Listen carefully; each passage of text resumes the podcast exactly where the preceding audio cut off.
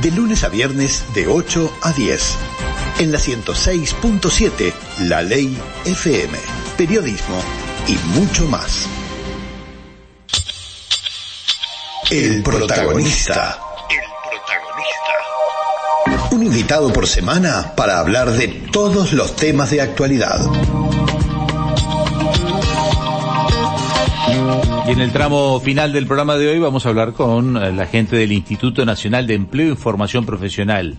¿No le suena? Sí, es el INEFOP. Lo que pasa es que se ha instalado tanto las siglas que uno reconoce más el INEFOP que lo que es el desglose de, de ese, de ese apócope del nombre. Y es un gusto recibir a Pablo Darsh, que es el director general de INEFOP. Hace poco ya le doy la presentación, pero hace ayer o antes de ayer se presentó, y eso es lo que convocó a la nota, más allá de que vamos a estar hablando de otras cosas, se convocó a organizaciones para dar respuestas innovadoras a desafíos estratégicos. Pero antes que nada, la bienvenida. Un gusto, Pablo, de tenerte aquí con nosotros. El gusto es mío, muchas gracias por la, por la invitación y bueno, con mucho gusto les cuento en qué andamos. Y... Claro, el INEFOP es muy amplio porque además ha sido una capacitación para gente que a veces que se queda sin empleo o capacitación para gente que quiere modificar su perfil laboral, es decir, de eso vamos a hablar después. Pero ya que la convocatoria llegó por una, un comunicado de prensa que tenía que ver con esto de invitar a organizaciones a dar respuesta, es un lanzamiento de la segunda edición de Iniciativa Respuestas Innovadoras a Desafíos Estratégicos. ¿Qué es esto que, que invitaron nuevamente? Bueno, el, instituto eh, tiene una serie de, de programas, eh, digamos, eh, regulares, año a año, este, quizá los que lo hacen más conocido, ¿verdad? Como eh, este, los cursos para personas desocupadas, este, etcétera. Y después eh, tiene un espacio de, de, de, sus actividades que tiene que ver con eh, hacer alianzas con terceros eh, para eh, trabajar en proyectos que tienen que ver con el empleo y la formación uh -huh. profesional. Nosotros lo que mm, detectamos cuando, cuando comenzó esta administración fue que eh, no estaba, eh, las puertas no estaban del todo abiertas y no se sabía muy bien dónde estaban.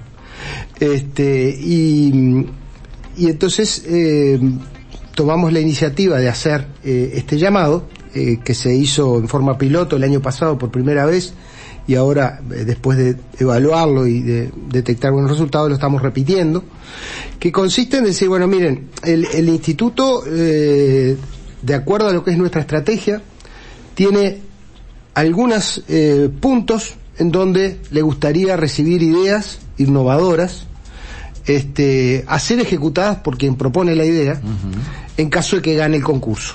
Bien. Es, ese viene a ser el, el concepto fundamental. Entonces, por ejemplo, el, el, primero de los desafíos que, que, que, que, tenemos en las bases que están vigentes tiene que ver con construir capacidades para eh, la transformación digital.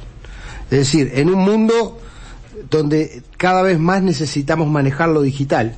Ustedes mm. recién hablaban de el tema de las compras sí, sí, eh, por, internet. por internet, ¿verdad? Eso requiere una serie de habilidades requiere la habilidad de primero prender la computadora, etcétera, pero también de navegar en internet, de proceder con cuidado, proceder con cuidado en cuanto a, a, qué password pongo para que nadie me lo robe, manejar seriamente la tarjeta de crédito, etcétera, etcétera, etcétera. Después vienen otra serie de problemas más prácticos de otro tipo, este, como por ejemplo quién lo trae de Estados Unidos para acá, pero, pero no es el tema, también hay compra de mercado, en, en mercado local, este, y cada vez es más. La, la pandemia además, sí, sí, eh, claro. obviamente que, que, impulsó esto. Entonces, eh, el instituto tiene un foco en sus programas tradicionales fuerte en, en, en, transmitir habilidades digitales para la empleabilidad de la gente, eh, pero también es consciente de que eh, quizá haya otras formas de, trabajar el tema que sean innovadoras, que apunten, por ejemplo, a una población muy específica, eh, que formen capacidades de una forma distinta. Entonces, lo que estamos tratando de hacer es decir, bueno, señores, quien tenga buenas ideas, este, nos la presenta, la evaluamos, y si eh, realmente resulta que este, es prometedora, también la financiamos. Yo no tengo por qué tener, el, yo puedo tener la idea y la explicación de la idea, no tengo por qué tener toda la estructura para después dar los cursos. Allí sería cuando si gano, el INEFOP me da la estructura para eh, no, no, no. Eh, el, el, el, proceso es en dos etapas. Sí. Eh, en la primera yo tengo que presentar eh, una idea, un perfil de proyecto, una sí. idea más o menos eh, cómo voy a resolver el tema.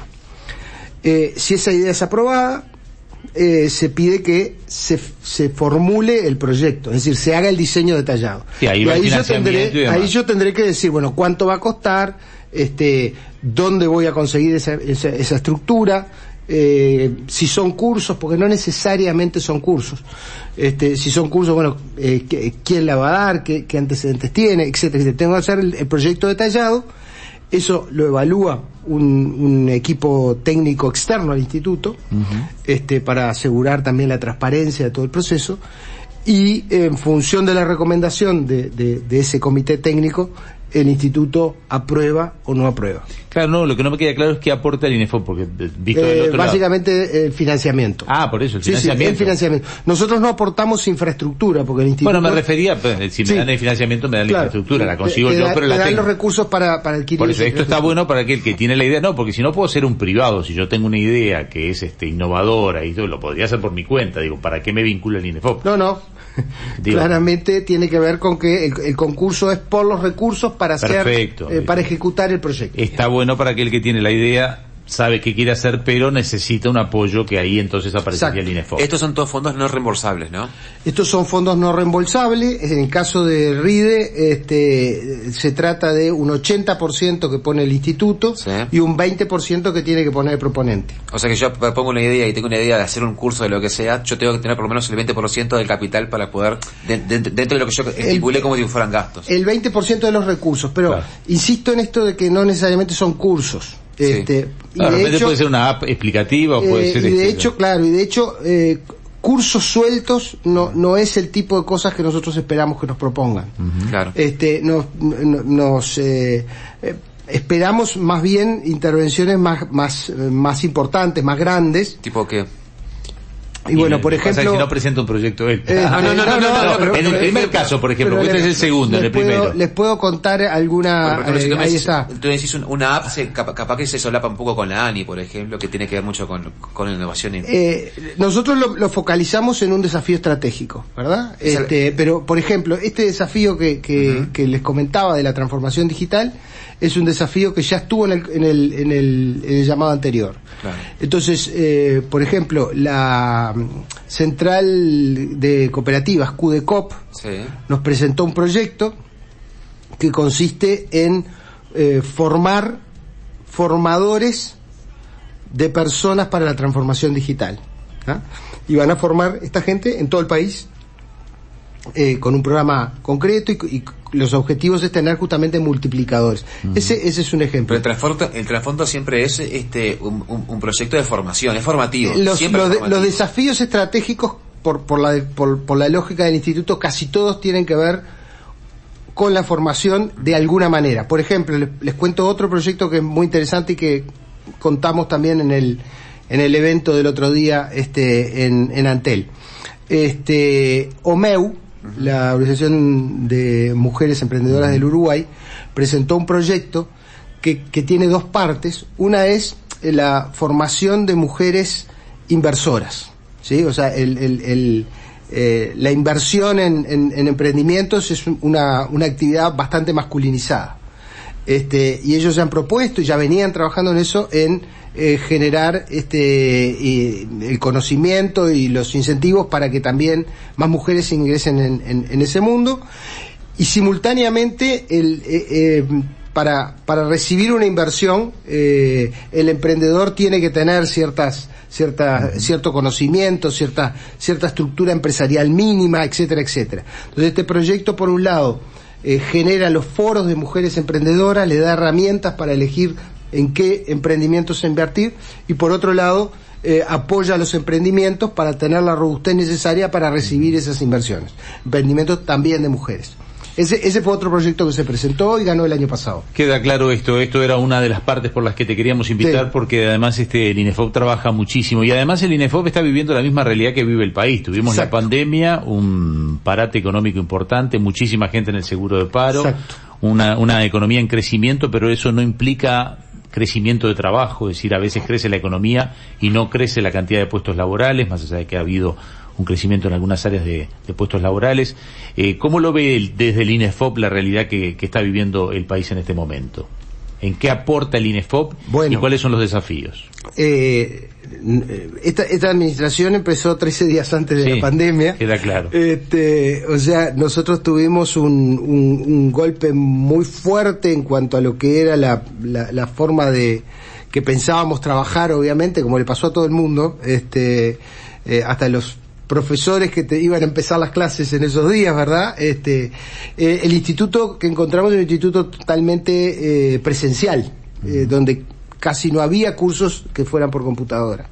El 13 se suspendieron los cursos, había 5.000 personas cursando en ese momento, y bueno, lo, mismo que pasó en todos lados, y rápidamente se buscaron mecanismos paliativos, básicamente prender la cámara y usar Zoom, o algo por el estilo, como se hizo en la enseñanza también.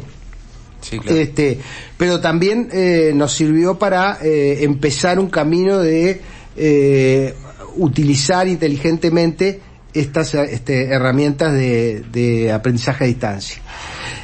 nosotros hoy vemos un país que tiene, para, ir concretamente y, tratar de enganchar con esto este, a, la, a la pregunta, vemos un país que tiene, que está generando oportunidades de empleo, este, el, Uruguay en materia de empleo está mejor que en marzo de 2020, eh, que, que antes del 13 de marzo de 2020. Este, tiene más empleos, este, y sobre todo está en una tendencia de incrementar el número de puestos de trabajo y no de disminuirlos. O sea, cambió la pendiente. Y, pero estamos mejor en términos absolutos. Eso es importante verlo porque es cierto que la situación eh, podría ser mejor, eso siempre va a ser cierto, pero, pero estamos en un camino que es, eh, mejor que el que teníamos antes del, del, del, gran cataclismo que fue la pandemia y un camino que este, además eh, tiene pendiente positiva. Eh, pero es un camino que tiene una característica muy especial y que es que, que el proceso de transformación tecnológica afecta eh, casi la totalidad de los puestos de trabajo, ¿verdad? Este, entonces ahí el INEFOP eh, siente que tiene un desafío muy grande. Eh, si además lo ponemos en el contexto de un sistema educativo que ha ido produciendo grandes cantidades de desertores en, el nivel secundario. Nivel secundario que es exigido casi para cualquier trabajo.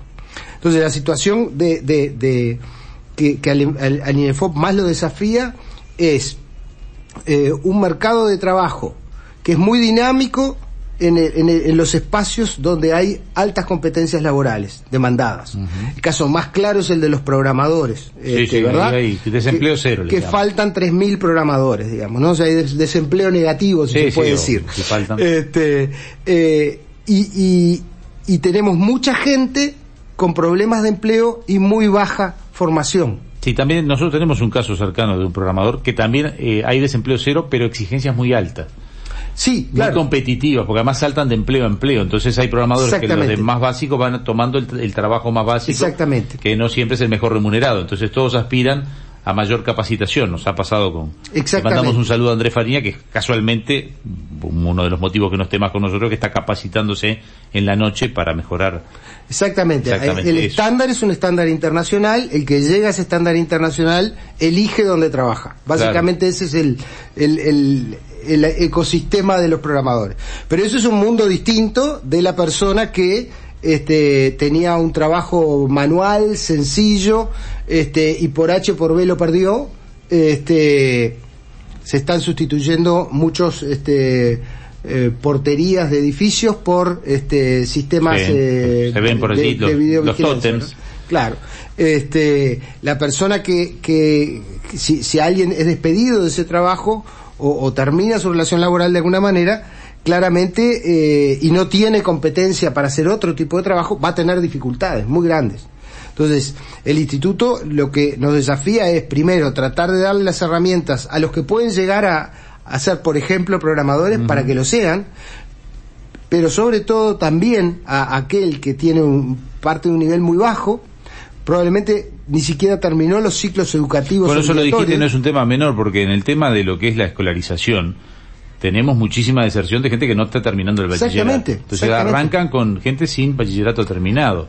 Y, y, y peor aún, eh, sobre todo en los quintiles más bajos, eh, socioeconómicos más bajos, sin el ciclo básico terminado. Porque se- hoy en día te piden para, para vender este, cualquier cosa en, en- en un mostrador de, de- de un lugar, este, eh, en un- de una tienda, te piden eh, bachillerato. Sí, es que la propia competencia de currículum Claro, te lleva como rebaja te pueden hacer ciclo básico, pero menos de ciclo básico no te Claro. hace.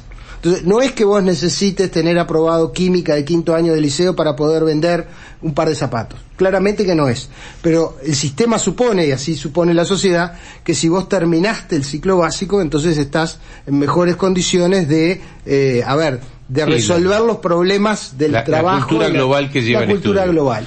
Y Entonces, además, además del compromiso de haber terminado un- un- claro, y que además es una persona que se propone, etcétera, exacto. comprometida, y, y bueno, Bueno, el compromiso lo deben sufrir ustedes también con gente que inicia los cursos del INEFOP y los abandona. Por supuesto, eso, eso es un Porque hay porcentaje. rutinas de abandono ya en el Uruguay. Eh, sí, claro, eh, eh, es un porcentaje importante. El instituto trata de generar estrategias para que eso no pase. Este, ahí eh, el, el acompañamiento de parte de las entidades de capacitación es muy importante.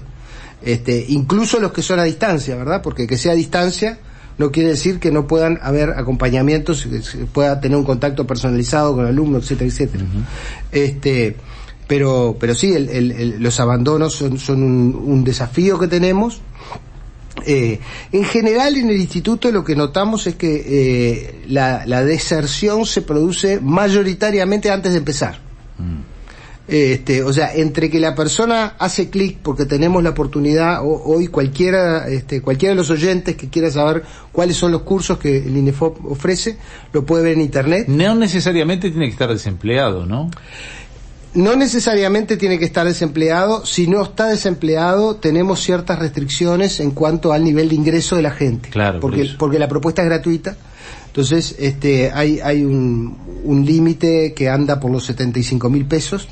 Está, está expresado en BPC, no recuerdo ahora cuántas Claro. son, pero anda por los Pero 75 es un límite alto, digo. es un límite relativamente este, alto. eh, las personas que, que, que tienen ingresos menores que eso pueden este, eh, postularse también como trabajadores para ser capacitados. Es que de hecho en realidad hay mucha gente que de repente está en el semi la semi informalidad y también está con un trabajo y va al INEFOP, o sea, Por supuesto. gente que trabaja Sí, eso- eso es muy jornalero, importante, que no sí. es que sea no por ser jornalero uno es este eh, el Sí, jornalero sí, pero- que pero- está en las reglas, pero no está ocupado 40 pero no horas por está semana, 40 y o gente que hace changas y que también va. Exactamente.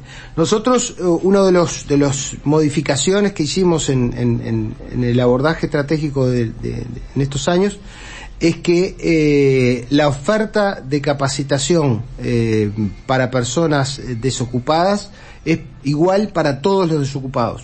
O sea, el instituto antes tenía un foco muy fuerte en los trabajadores en seguro de desempleo exclusivamente.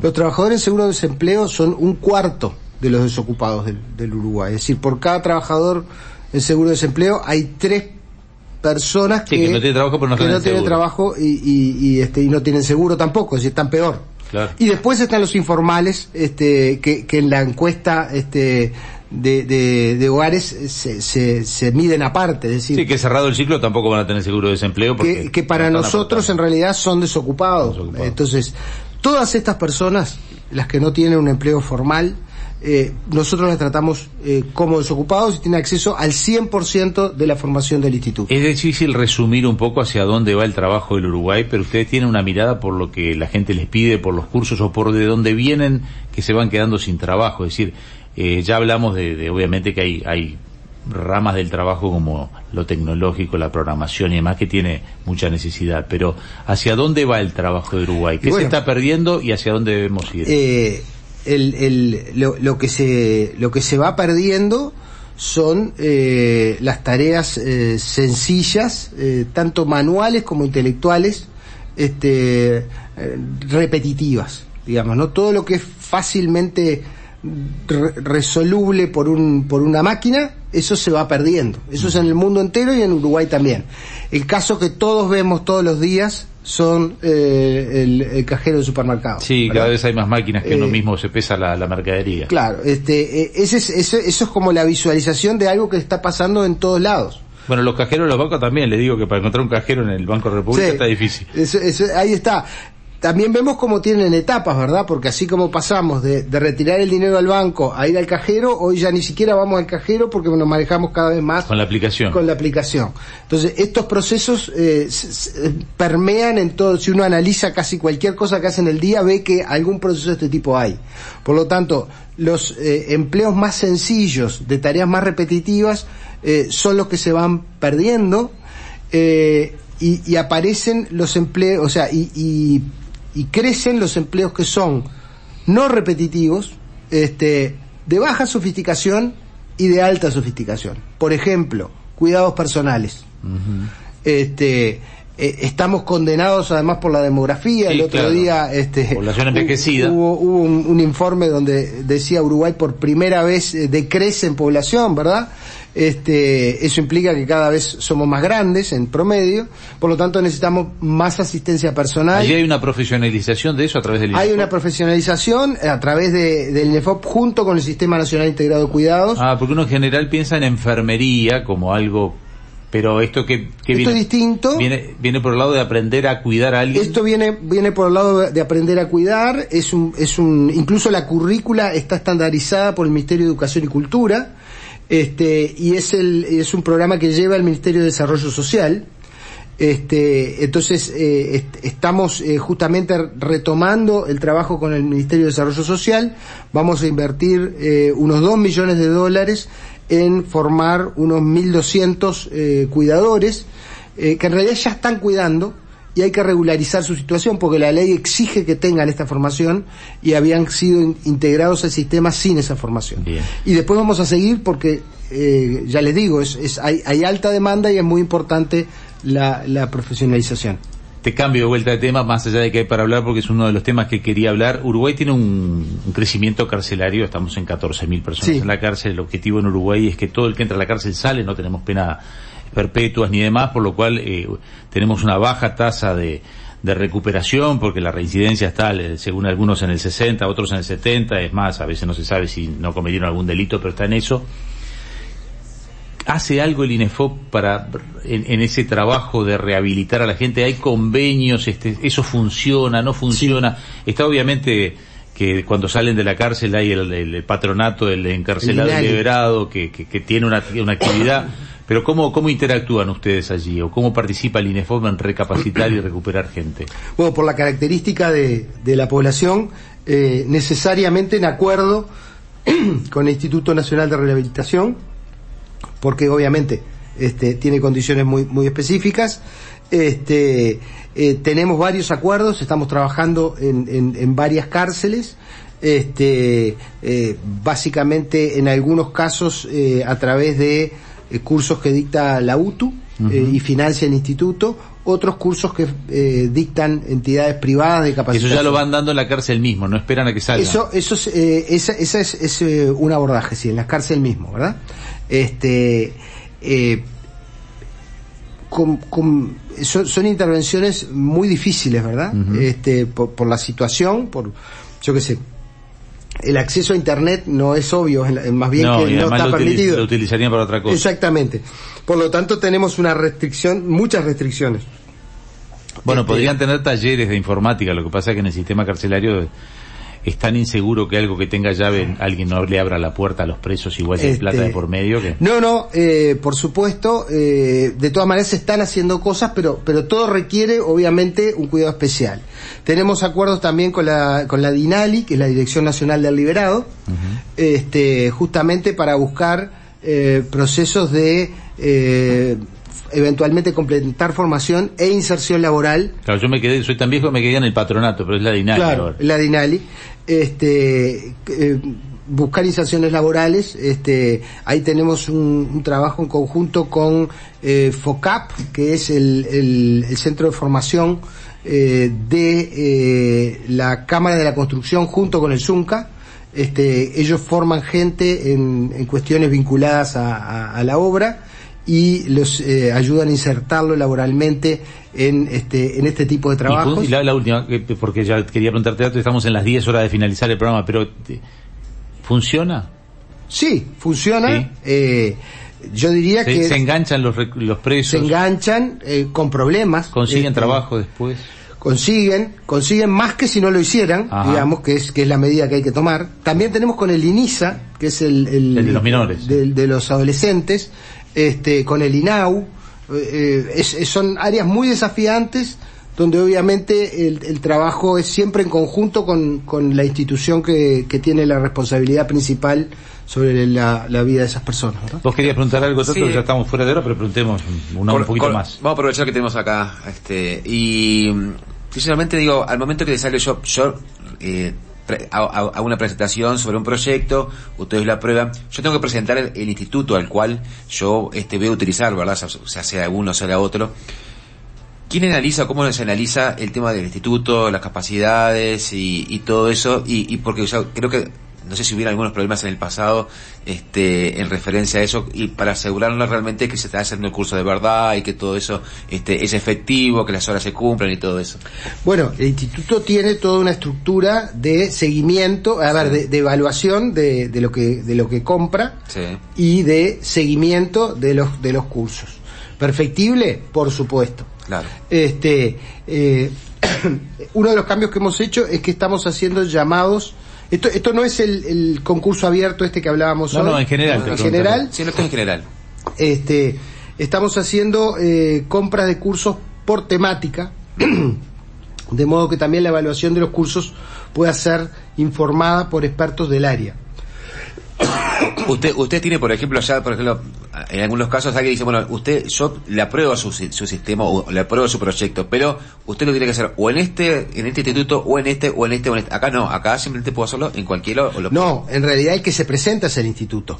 Por lo tanto, el instituto, si, si viene un instituto, si viene alguien Sí. y, no, y no tiene la infraestructura, no la tiene. Claro, Y por lo tanto va a perder. bien, Eh, nosotros llamamos, por ejemplo, cursos de gastronomía. Bien. El que presenta el curso tiene que mostrar que, que dispone de docentes idóneos para el curso, que dispone de instalaciones, típicamente una cocina industrial, para eh, que ese curso se pueda desarrollar, Sí. ya sea porque la tiene o porque la consigue. Claro. No nos interesa, Sí, pero, sí, sí. pero está, Y en el paquete viene incluido. claro, está, está el paquete incluido. Y muchas veces también que dispone de las capacidades para hacer ciertos acompañamientos en el caso de que sean poblaciones particularmente desafiantes como las que estábamos hablando antes, ¿verdad? Bien, para, para cerrar la nota, Pablo, estamos hablando con Pablo Darch, que es el director general del INEFOP, el que nos está escuchando y en este momento siente que necesita capacitarse, que está renovando sus expectativas de mejorar en el trabajo. ¿Cómo se comunica con INEFOP? ¿Cómo es el primer vínculo? El primer vínculo, el que, el que funciona más fácil y mejor es eh, ir a la página del instituto o directamente a oportunidades.inefop.org.uy Ujú. Y allí tienen un catálogo de toda la oferta que hoy está disponible del instituto y tienen forma de manifestar interés para hacer llamados y en- iniciar el proceso. Bien, ahí Y se si no, indica cuando arrancan los cursos, que, ahí, ahí- está cuando arranca, qué cursos hay, en el, dependiendo del lugar donde uno se encuentra, etcétera, etcétera. Bien, y esto está descentralizado, no solo en Montevideo. Por supuesto, Por- por eh, en este momento el 55% de los cursos que se están dictando hoy en, en, en son en el interior del país. Sí, nosotros igual como FM somos mayormente de Montevideo, pero llegamos por internet a todo Claro. el país. Bueno, llegamos al extranjero también, pero no hay no hay fronteras en eso, pero este por lo menos para que Mm. Claro. los que nos escuchan por aplicaciones sepan que es en todo el país. Gracias por hoy. No, muchísimas Estamos- gracias a ustedes. Estamos terminando el programa, son las 10 y 4, nos pasamos unos minutitos, gracias a la dirección de la radio que siempre nos da este margen por ahora, así que eh, decimos hasta mañana. No, hasta mañana no. Si usted quiere, venga que es sábado. Yo No, no me viene. reencuentro el lunes. No, y digo, creo que digo hasta López mañana porque nosotros por lo menos tenemos reunión mañana. Claro, mañana Ah, tenemos no, no, yo paso, estoy agotada. Mañana, mañana este fin sábado de semana que sea de hombres. Sí, Ah, bueno. sábado de entre líneas, pero el lunes nos vemos nuevamente con todos ustedes a las 8 de la mañana, de 8 a 10, como estamos acostumbrados aquí, en la 106.7. Get on without